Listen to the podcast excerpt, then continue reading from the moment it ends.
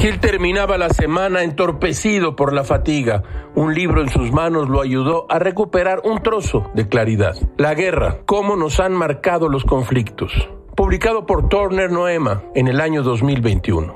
La autora, Margaret Macmillan. Ella se doctoró en Oxford, donde es profesora de Historia Internacional y es miembro de la Royal Society of Literature. Escriben los editores, esta es la historia de Otzi, el cuerpo de hace 5.000 años que hallaron con una punta de flecha clavada en el cráneo. ¿Estamos condenados por naturaleza a luchar entre nosotros?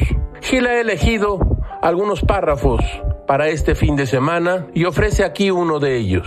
Escuche usted.